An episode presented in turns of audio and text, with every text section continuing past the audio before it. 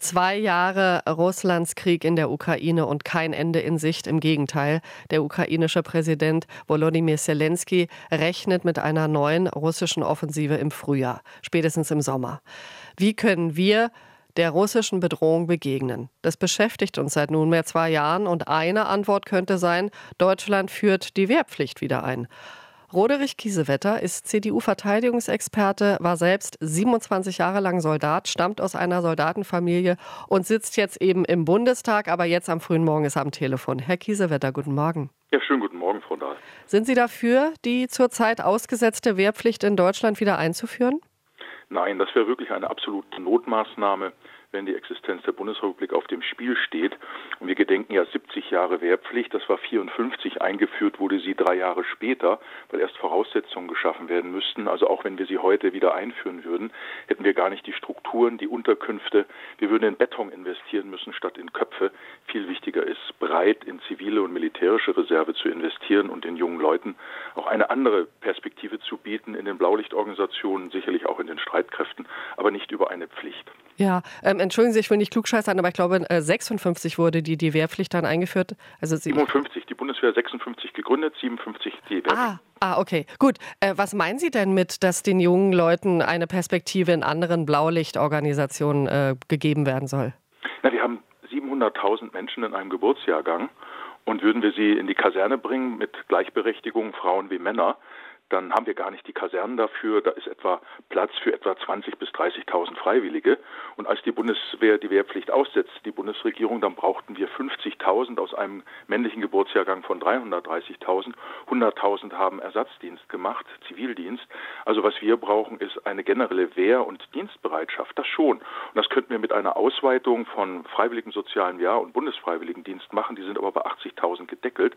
Wenn wir auf 300.000, 400.000 gehen und den jungen Leute Anreize Anreize geboten werden, wie beispielsweise Lkw-Führerschein, Schweißerschein oder auch Unfallvertrauensperson, Datenschutzgrundverordnung, alles so die Dinge, die die kleinen Firmen mühsam aufwendig äh, ausbilden, dann hätten die auch, hätte es auch einen Mehrwert für die jungen Leute und für die Firmen. So wäre es ein gesamtgesellschaftlicher Mehrwert und, und, das ausweiten. Und das funktioniert, weil so ein allgemeiner Freiwilligendienst, da frage ich mich, warum sollten sich junge Männer und Frauen freiwillig melden, die ja überall im Moment händeringend gesucht werden?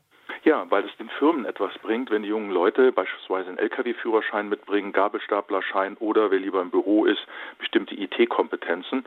Äh, nach einem Jahr Dienst kann man da eine Menge machen. Aber ich glaube, wir müssen das gesamtgesellschaftliche Wehrbewusstsein, ich will es einfach mal Resilienz nennen, steigern und dann die Einsicht, dass so ein Dienst sinnvoll ist. Wenn ich Pflichtdienst mache, was mache ich mit denen, die gar nichts tun wollen und was mache ich, wenn ich keinen Sinn vermitteln kann? Deswegen wollen wir das ausweiten. Die Union selbst ist auf lange Sicht für ein gesellschaftliches Pflichtjahr wie der Bundespräsident.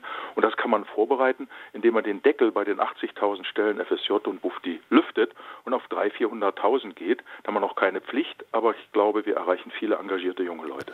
Und wie könnte man die Bundeswehr attraktiver machen? Denn die Charmoffensiven bis jetzt haben ja nicht so viel genutzt. Die Bundeswehr hat erhebliche Nachwuchs Nachwuchssorgen. Völlig richtig, weil der Dienst in der Bundeswehr nicht so attraktiv ist. Die jungen Leute wollen ausgebildet werden.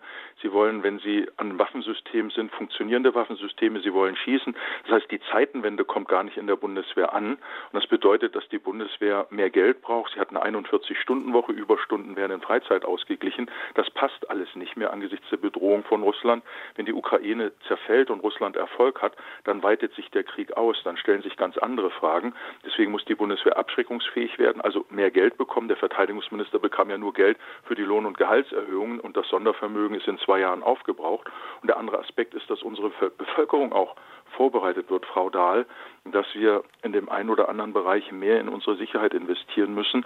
Und dazu gehört eine einsatzbereitere Bundeswehr, aber noch nicht die Wehrpflicht. Ja, äh, Bevölkerung vorbereiten, da will ich gleich äh, nochmal drauf einsteigen. Aber im Moment läuft ja, Herr Kiesewetter, die aktuelle Debatte, muss Deutschland sich zugunsten der Bundeswehr andere Dinge sparen, zum Beispiel die Sozialausgaben einfrieren, sagt der Bundesfinanzminister. Was sagen Sie?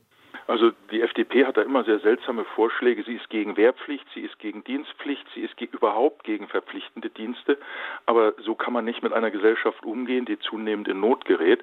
Viel wichtiger wäre, wenn die Bundesregierung Konzepte vorlegen würde, dass junge Menschen zwischen 18 und 30, 2,2 Millionen im Bürgergeld in Arbeit kommen. Würden nur 300.000 von denen in Arbeit kommen, dann wären das 20 Milliarden Euro Entlastung für den Sozialhaushalt. Das ist dann kein Sozialabbau, sondern Aufwertung durch echte Arbeit und nicht durch Bürgergeld äh, quasi in, in, in, einer, in einem Abhängigkeitsstatus die jungen Menschen halten. Okay. Wir haben zu viele junge Menschen im Bürgergeld, die wir wirklich durch gute Arbeit anreizen könnten. Ein Ansatz wäre, sie in den Freiwilligendienst zu bringen ja. und dann in Arbeit. Und, und Ihr Gedanke von gerade eben, wie das in die Bevölkerung reinwirkt, ist es angesichts des russischen Angriffskrieges in der Ukraine wichtig, die Bundeswehr in Deutschland sichtbarer und akzeptierter zu machen? Ja, die Bundeswehr hat ja einen sehr guten Ruf. Man sieht es aber auch, wenn die äh, Leute am Wochenende mit in den Zügen in Uniform fahren.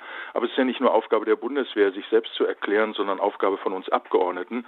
Äh, das machen viele Kolleginnen und Kollegen, aber wir müssen raus und das erwarte ich auch von der Bundesregierung, aber auch von den Schulen. Wir haben zu viele Bundesländer, die so eine sogenannte Zivilklausel haben und Jugendoffizierinnen und Offizieren den Zugang zu Podiumsdiskussionen verwehren. Die Bundeswehr muss auch Zugang in Schulen haben und wir dürfen nicht nur Zivilforschung machen. Forschung Forschung muss unabhängig sein und dazu gehört auch Verteidigungsforschung beispielsweise. Herr Kiesewetter, danke sehr fürs Gespräch. Gerne, Frau Dahl. Schönen Tag. Ihnen auch. Roderich Kiesewetter war das, CDU-Verteidigungsexperte. Wir haben mal die äh, Gedanken gewälzt, muss Deutschland die Wehrpflicht wieder einführen. RBB 24 Inforadio vom Rundfunk Berlin-Brandenburg.